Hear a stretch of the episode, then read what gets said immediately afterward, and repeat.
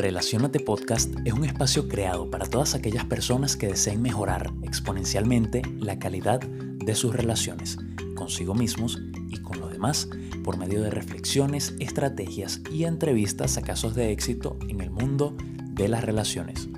Dicho esto, te doy la bienvenida a este nuevo episodio y te invito a quedarte hasta el final, porque al igual que siempre, te he dejado una sorpresa. Comenzamos. Bienvenido, bienvenida al episodio número 25 de Relacionate Podcast, titulado Lo que nadie te dice sobre el amor propio. ¿Qué tal? Espero que estés de maravilla disfrutando esta nueva conversación que vamos a tener tú y yo hoy sobre el amor propio. Un tema bastante controversial y en el que pues muchas personas se creen dueñas de la razón, pero realmente no son congruentes en cuanto a sus ideas.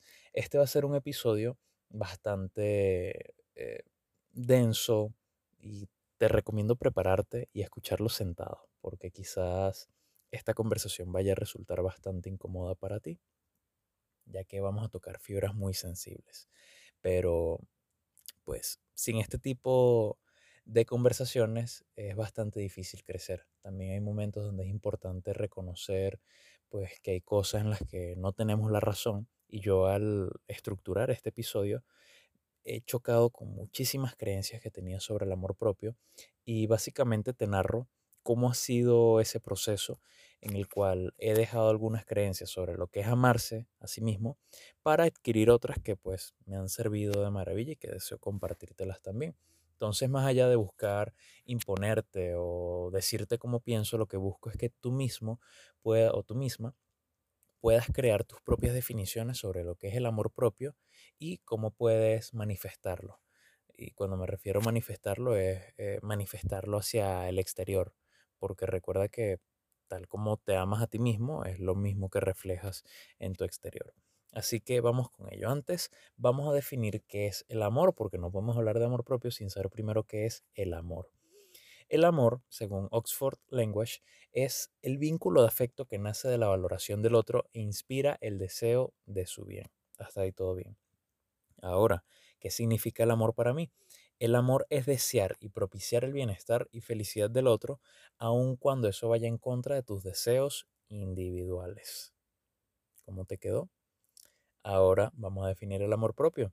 El amor propio, según Oxford Language, es la consideración y estima que una persona siente por sí misma y por la cual espera ser considerado y estimado por los demás. Para mí, el amor propio es algo distinto. El amor propio, al igual que como te dije en el amor, es desear y propiciar tu bienestar y felicidad aun cuando eso vaya en contra de tus deseos inmediatos y de los demás. Es decir, que tu amor propio, o sea, significa que siempre vas a propiciar tu bienestar, aun cuando eso vaya en contra de tus deseos inmediatos, de lo que tú puedas desear en ese momento y que pueda atentar contra tu amor, como por ejemplo puede ser tu salud, o de los demás, que alguien más desea algo de ti y tú vayas a irrumpir con tu amor propio por el hecho de complacer a esa persona. Ya vas a entender un poco más de qué se trata esto. Y es que amarse va mucho más allá de decirse frases bonitas o hacerte cumplidos. Va mucho más allá de decir que te aceptas y subirlo a tus redes sociales como, mira, sí, eh, me amo mucho con eh, mis cauchitos, con mis estrías, con mi vello en el cuerpo, con todo esto. Eh, qué sé yo, con cualquier cosa me amo mucho y te lo muestro en redes porque me amo. Va mucho más allá.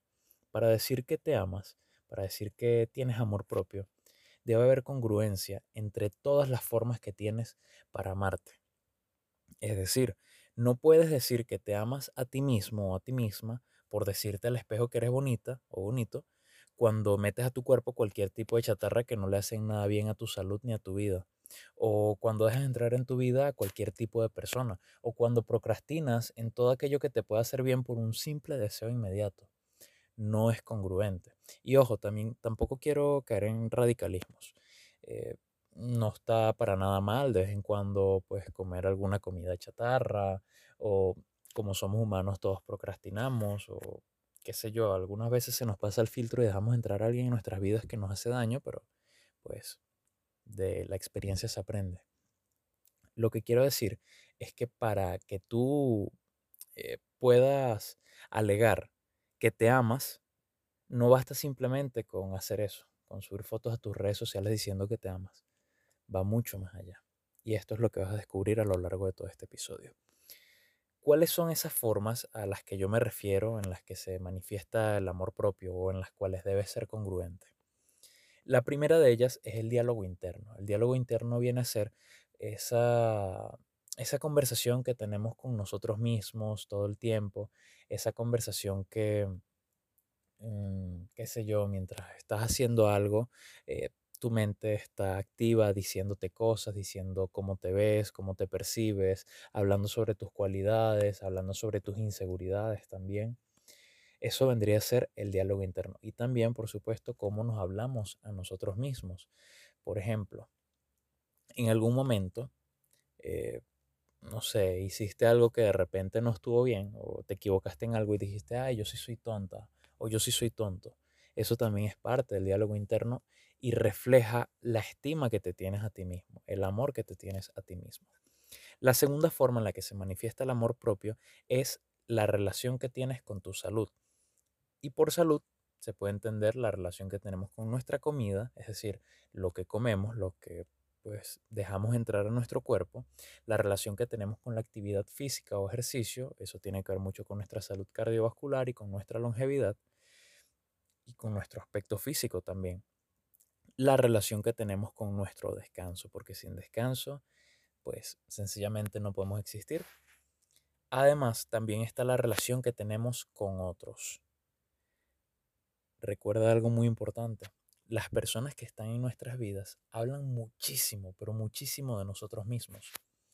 Porque dependiendo de cuáles sean las personas que nosotros dejamos entrar a nuestras vidas, si estas personas nos aportan, si estas personas nos hacen bien, si estas personas nos maltratan, es también, eh, o mejor dicho, habla también de la relación que tenemos con nosotros mismos. Y te lo pongo con un ejemplo o con una metáfora.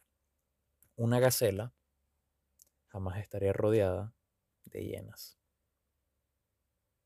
Ahí te la dejo, porque tarde o temprano las hienas se la comerían. Otro punto bastante importante o otra forma en la que se manifiesta el amor propio es mediante el compromiso y disciplina. Decidir no hacer nada también es una decisión.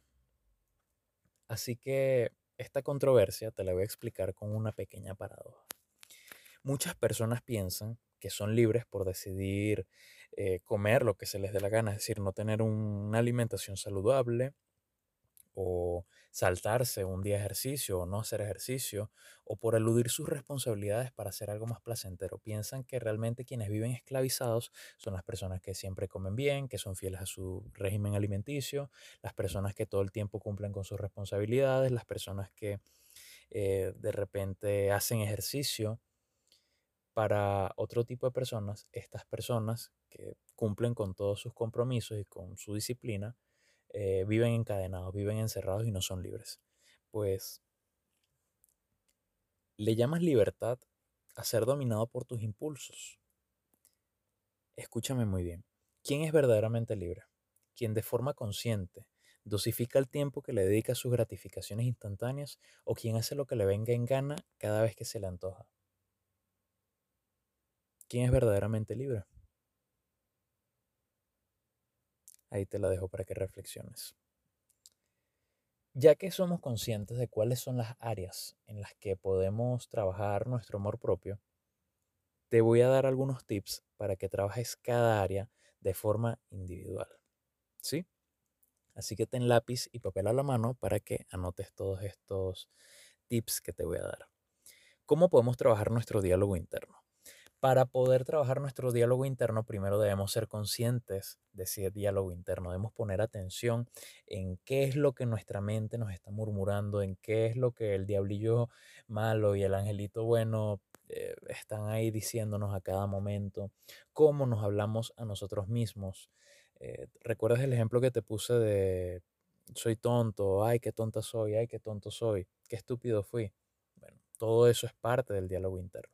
Entonces, ser consciente de nuestros pensamientos con respecto a nosotros mismos, eh, específicamente con respecto a nuestro cuerpo, con nuestra apariencia física, con nuestra inteligencia, con nuestras capacidades, es decir, de lo que somos capaces de lograr o de lo que no, eh, con respecto a nuestras creencias. Hacer conciencia de todo ello nos va a permitir darnos cuenta de qué tan qué tan buenos estamos siendo con nosotros mismos y qué tanto amor nos estamos dando por medio de nuestro diálogo interno. Ojo, muchas veces el diálogo interno es algo heredado, es algo heredado de eh, personas que nos han hablado en el pasado de esa forma, eh, de nuestra tribu como tal. Cuando recuerda que cuando me refiero a tribu, me estoy refiriendo a todas esas personas que estuvieron en nuestro entorno desde nuestros primeros años de vida. Por lo tanto, quizás tú no decidas tu diálogo interno, pero eso no hace que sea menos importante. Lo estamos haciendo consciente precisamente para poder modificarlo. ¿Sí? Ese es el primer tip. Segundo tip, relación con la comida. Empieza a ser consciente de cómo te relacionas con la comida. Te voy a hacer unas preguntas para que tú mismo pues vayas eh, viendo qué tan, cómo es tu relación con la comida. ¿Comes por hambre o comes por ansiedad? Piénsalo y dame una respuesta. ¿Comes por nutrientes o por antojo? ¿Comes por salud o por placer? Una vez que empiezas a ser consciente de estas preguntas, de en adelante puedes ganar muchísima salud, haciendo pequeñas modificaciones en tu alimentación prácticamente somos lo que comemos. Y no prácticamente es ley, somos lo que comemos. Así de sencillo. Te voy a dar algunos tips para que puedas mejorar tu relación con la comida. Si tu respuesta, por ejemplo, en vez de comer por hambre, comes por ansiedad, o comes por antojo en vez de comer por nutrientes, o comes por placer en vez de comer por salud, pues eso ya te puede decir de qué tanto valor le das a tu vida. Porque si realmente te amaras, dejarías ingresar cualquier comida a tu cuerpo. Si realmente te amaras tanto, valorarías tan poco tu vida como para comer y tragar todo lo que se te antoje. Ojo, alimentación no es solamente comida, también son pensamientos, también son vicios. Si constantemente eh, estás pegado a un cigarrillo o al alcohol o a drogas o a otras sustancias estupefacientes, qué sé yo. Si realmente te amaras tanto, debería ser congruente con ello. Si me amo tanto, en consecuencia, amo tanto mi vida. Y si amo tanto mi vida, no voy a dejar que entre cualquier cosa a mi organismo. Te voy a dar algunos tips. Tip número uno. Disminuye los ultraprocesados. ¿A qué le llamamos ultraprocesados?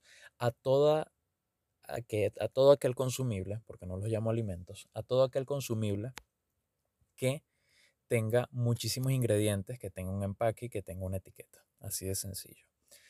Eh, doritos ultraprocesados, mm, eh, torta ultraprocesado, eh, embutidos ultraprocesados, todo lo que tenga empaque, muchísimos ingredientes que ni siquiera te cuesta pronunciar su nombre y que tengan una etiqueta o una marca son alimentos ultraprocesados. Una vez que disminuyes los ultraprocesados, también deberías disminuir las harinas refinadas porque su densidad nutricional es muy baja. Y básicamente este tipo de carbohidratos, cuando entran a nuestro organismo, en vez de transformarse en algo que pueda darnos mucho provecho, como, eh, o mejor dicho, que cumpla con nuestros requerimientos alimenticios verdaderos, lo que hacen es transformarse en glucosa de forma muy rápida y eso nos genera picos de insulina que a largo plazo pueden generarnos bastante deficiencias en cuanto a nuestra salud. Además de disminuir el consumo de harinas refinadas, también podrías disminuir la cantidad de aceites vegetales o de semillas que consumes, excluyendo, por supuesto, el aceite de oliva. Estos son consejos realmente bastante generales que los puedes conseguir en cualquier lugar, pero por algo se empieza. Yo por lo menos cuando comencé a alimentarme mejor, lo que comencé a dejar a un lado fueron los excesos. Mm, por ejemplo, exceso de comida chatarra. Un ejemplo. Eh, disminuí mi consumo de carbohidratos simples, como por ejemplo eh, la pasta o cualquier tipo de comida o de alimentos que tuviera harina de trigo o que tuviera harinas refinadas. Así pude incluir a mi alimentación otros alimentos que me dieran mejor densidad nutricional. Bebe también suficiente agua y como te lo dije, busca densidad nutricional y no calorías. Muchas personas, muchas específicamente del fitness, eh, profesan que debemos contar las calorías porque pues eso es lo que realmente importa, pero yo pienso, con base en estudios que he leído, que la densidad nutricional es más importante que las calorías. Te le voy poner en contexto. Tiene más calorías un trozo de carne que un sneaker. Un sneaker tiene un chocolate, tiene 250 calorías. Un trozo de carne tiene 271. Pero, ¿cuál es la que te aporta mejores nutrientes? ¿Un sneaker o un trozo de carne? Imagínate comer, pues, todos los días sneaker o comer todos los días carne, pollo, cerdo, pescado. ¿Qué te alimenta más?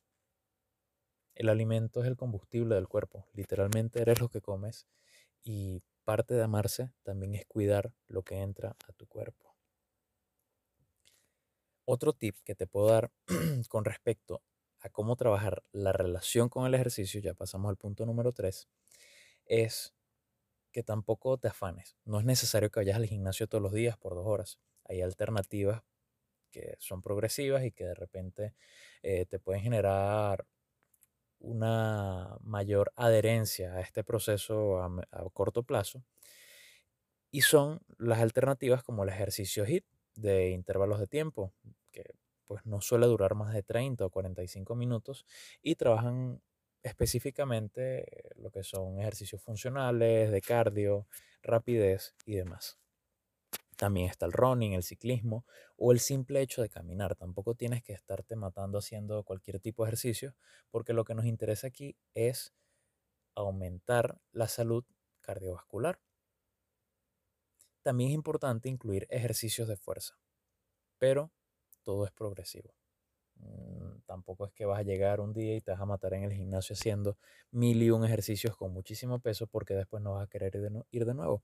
Todo es progresivo. Y más allá de buscar un cuerpo atlético y esbelto, bello, divino, hermoso, lo que se busca es aumentar nuestra salud cardiovascular y por extensión nuestra longevidad también. De hecho, está demostrado que los ejercicios de fuerza reducen la incidencia de accidentes porque, sobre todo en personas mayores, porque al tener una mayor densidad eh, muscular, también incrementamos nuestra densidad ósea lo que disminuye el riesgo de sufrir fracturas. Es muy común que las personas mayores, eh, te estoy hablando de personas mayores de 60, 65 años, cuando tienen caídas, se fracturan algún hueso y eso los hace quedar en cama, aumenta muchísimo eh, el riesgo de muerte por cualquier motivo derivado de esa fractura. Por lo tanto, mantenernos con una eh, musculatura propicia a nuestra edad, mantener nuestra densidad ósea es sumamente importante para poder tener una salud a largo plazo. Nuestra relación con el descanso, ¿cómo la trabajamos?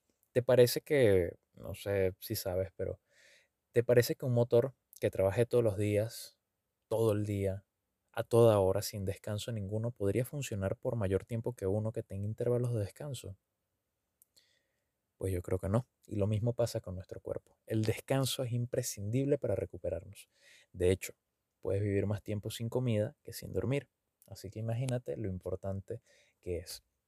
Acá también hay que tener bastante cuidado con esa cultura al burnout, con esa cultura que pues, yo no necesito descansar porque necesito ser productivo. Pienso que se es más productivo descansando y luego enfocándote que estar divagando constantemente por lo cansado que estás y tener que recurrir a bebidas energizantes para poder mantenerte activo. No, no es tan, no es tan saludable. Así de sencillo. ¿Cómo trabajamos nuestra relación con otros?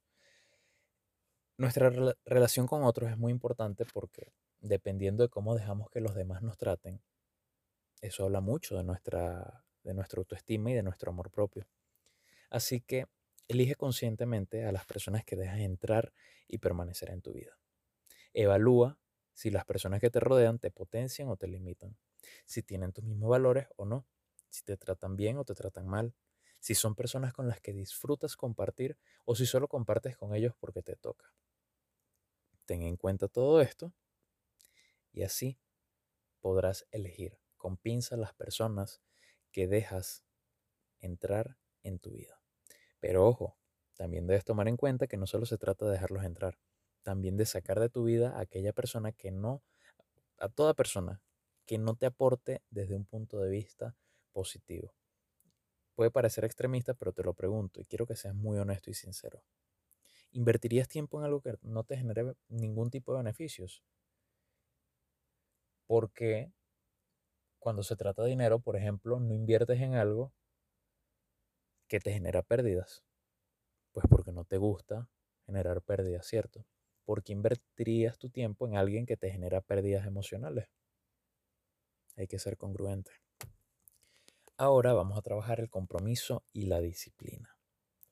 La disciplina mantiene el compromiso y el compromiso mantiene la disciplina. Es así. La credibilidad que tenemos en nuestras capacidades también se entrena. Y esto es un factor súper importante para mantener nuestro compromiso y para ser disciplinados con ello. Cuando una persona cumple su palabra contigo, ¿qué piensas de esa persona? Lo más seguro es que pienses que, es una persona responsable, que es alguien en quien confiar, ¿cierto? Lo mismo pasa con nosotros mismos. Cuando nos cumplimos a nosotros mismos, reforzamos la confianza que tenemos en nuestra capacidad de cumplir lo que nos proponemos. Al igual que como cuando se trabaja un músculo en el gimnasio, que se genera hipertrofia, es decir, el crecimiento de ese músculo, eso se realiza por repetición y exposición al peso. El compromiso y la disciplina también son unos músculos que se trabajan de la misma manera. Mientras más aumentes la confianza que tienes en ti mismo de que de verdad cuando digo que voy a hacer esto, lo hago, más difícil será que en próximas circunstancias dejes de cumplirte, porque es más fácil que si, por ejemplo, yo digo, bueno, voy a comenzar a hacer ejercicio el lunes y nunca comienzo a hacer ejercicio el lunes, por otro lunes que no comiences va a suceder igual. Pero ahora, si tú llevaras todos los lunes haciendo ejercicio durante un año y todos los días haces ejercicio durante un año, es más difícil que el lunes dejes de ir a hacer ejercicio, por ejemplo, porque ya has trabajado ese músculo, literalmente. Puede parecer un consejo extremadamente intuitivo el que te voy a dar a continuación, pero es así, no hay ningún secreto. Lo mejor que puedes hacer es cumplir con tus responsabilidades, con lo que te has propuesto, independientemente de que sea difícil o de que no tengas ganas. Así de sencillo. Digo que puede parecer muy intuitivo porque me vas a decir, ay, es obvio, pero ¿qué tanto lo haces? ¿Qué tanto cumples con tus responsabilidades? Recuerda el ejemplo del músculo. Es más fácil fallarte a ti mismo cuando ya te has fallado muchas veces. Es más difícil fallarte cuando has tenido muchos aciertos. Así que también, otro tip que te voy a dar sobre esto, es que cada vez que tengas un acierto, cada vez que cumplas con lo que dices, cada vez que eh, logres una meta, premiate, celebra, eh, date algo que te gusta. O como por ejemplo ir al cine, darte un merecido descanso, felicitarte en voz alta, compartir tus logros con otras personas que también te potencien. Todo esto es elemental. Además, tengo un tip sorpresa para ti. Haz una lista con las cualidades que tendrá tu yo futuro. Esa persona en la que te has convertido, que tanto admiras. Esa persona que en un futuro ves y dices, wow, que he trabajado en convertirme en esa persona. Con respecto a cada área que hemos descrito. Te voy a dar un ejemplo. Piensa en cómo esa persona que tanto admiras, que eres tú mismo en el futuro, se relaciona con la actividad física, cómo se relaciona con la comida, cómo se relaciona con su descanso, cómo se comporta con los demás o cuáles son las personas que están a su alrededor, cuál es la calidad de esas personas, cómo esa persona se habla a sí misma o a sí mismo. Esto te dará una idea de todo aquello que necesitas trabajar. Así, puedes ponerte la meta de trabajar en cada uno de estos activos, cada semana, cada mes, e ir incluyendo nuevos, eh, nuevas cosas en las que trabajar cada vez que lo vayas logrando. De esta forma podrás crecer muchísimo, porque ya teniendo ese norte de qué es lo que quieres lograr, pues lo que vas a hacer, como te lo he dicho en episodios anteriores sobre la consecución de metas, es ir hacia atrás y revisar qué es todo lo que tienes que hacer para trabajar en ello. Y los tips ya te los di. Así que fue un completo placer y un completo honor compartir contigo este nuevo episodio de Relacionate Podcast. Realmente me ha fascinado, espero que tú también te lo hayas disfrutado un montón y te recuerdo seguirme en mis redes sociales como arroba guion bajo Pedro Escalona. Recomiéndale este episodio a alguien que sepas que le puede interesar y nos vemos en la próxima. Hasta luego.